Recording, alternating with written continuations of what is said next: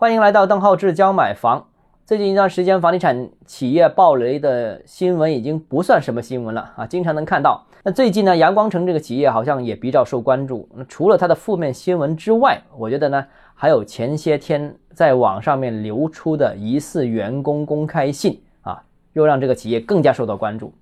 那当然，我是全文看了一下啊，这个我觉得这个公开信写的其实也是挺感人的，它的里面的很多看法和观点，其实也。代表了非常多地产从业人员的一个心声。那这轮房地产市场调控的确没有采用呃稳健的逐步推进的这样一个方式，而是采用一刀切、一步到位，甚至在融资上面进行超额加量执行。那政策突如其来，让市场失去了呃自我调节、自我适应的必要的时间，有点感觉是有较强的刻意清理的这样一个感觉。那当然了，这篇文章作者里面其实也提到了这个阳光城的问题，其实不是他们经营不善，但我个人觉得这个观点似乎呃值得商榷。我倒不是说阳光城这个企业，而是这类型的企业啊。首先，我觉得这类型公司其实是典型的使用高杠杆实现爆发性增长的啊，这一系列企业都是这样啊。当然，阳光城其实其实也是其中一个代表啊。那这种模式其实是把资金使用效率绷得死死的啊，是高效使用使用资金，几乎没有任何冗余，没有任何的浪费。但是这种发展模式发展速度当然是快，但是但凡资金链出现有所摇摆啊，那就会极易引发连锁反应，极易引发暴雷。那刚好啊，当前房地产市场是过去二十年来资金最紧的一次，那你说？出不出问题？那不出问题才奇怪啊！所以我觉得又好像是必然的。那其次呢，这类型这个高杠杆的房企，比方说像阳光城，早在二零一八年前后，其实就已经开始陆陆续续，嗯，呃，浮现很多问题。以这个阳光城为例啊，其实多个城市的中介，呃，也没办法收到佣金，很多也诉诸法律。这个很多同行都知道这个问题。其实这个已经证明了这家企业或者这类型企业。早前就已经曾经有过资金紧张的状况，如果当时就能踩刹车的话呢，那我相信可能情况未必这么惨烈。毕竟大家想想，二零二二年的三四季度就是下半年，和二零二一年就今年的上半年，其实楼市还是很火的，还是很好的。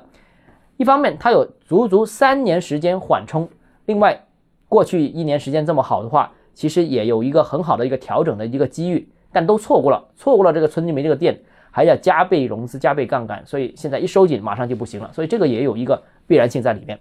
那这里面其实还有一个值得关注的问题，就是投资这些爆发性增长的房企的资金啊，这资本是怎么考虑的？怎么看待房地产这个行业？怎么判断房企？其实早在两三年前，在整个行业规模已经接近天花板的时候，成交规模虽然每年都好像有增长，但是增长的幅度是不断缩小。三四线城市其实已经很明显出现了趋势性的疲态啊！三四线城市不行，我们已经不是现在说了，好几年都是这样一个情况，已经疲态了。那时候其实已经注定了房地产这个行业是很难再有黑马出现了，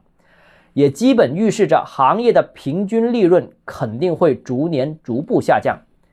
但是呢，这些投资的资金进入房地产行业，进入房地产企业，虽然让房地产企业获得了。这个更多的一些发展资源，因为有钱嘛，这个房地产企业就是需要多点钱，它是资本密集型行业，虽然啊获得了更多的资源，但也逼迫这些房企继续采用或者说保持激进的策略，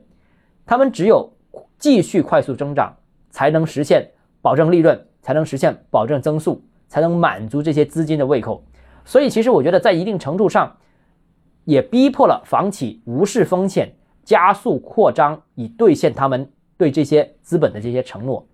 啊，那最终啊加速了高周转房企啊最近的集体坍塌的这样一个命运。而这些资金在呃房企出现问题之后呢，那当然有部分是比较冷血的，马上把钱抽回来啊，拍拍屁股走人。但如果有一些可能讲点情怀、讲点义气的，可能说不准还会赔本啊。无论是撤走的还是不撤走的，最终也没有几个人能在这场风暴中捞到好处。本质上，我觉得。很多资本的决策者对房地产行业的基本逻辑的了解其实并不深入容易被企业过去几年辉煌的财务业绩所迷惑。他们很难辨别企业发展模式到底对还是不对能不能承受风险啊都很难判断。所以现在其实跟资本走我觉得其实也是有风险因为资本本身对行业了解都还是比较表面。好今天节目到这里啊如果你有其他问题想跟我交流的话欢迎私信我。或者添加我个人微信账号是教买房六个字拼音首字母小写微信号 dhezjmf 我们明天见。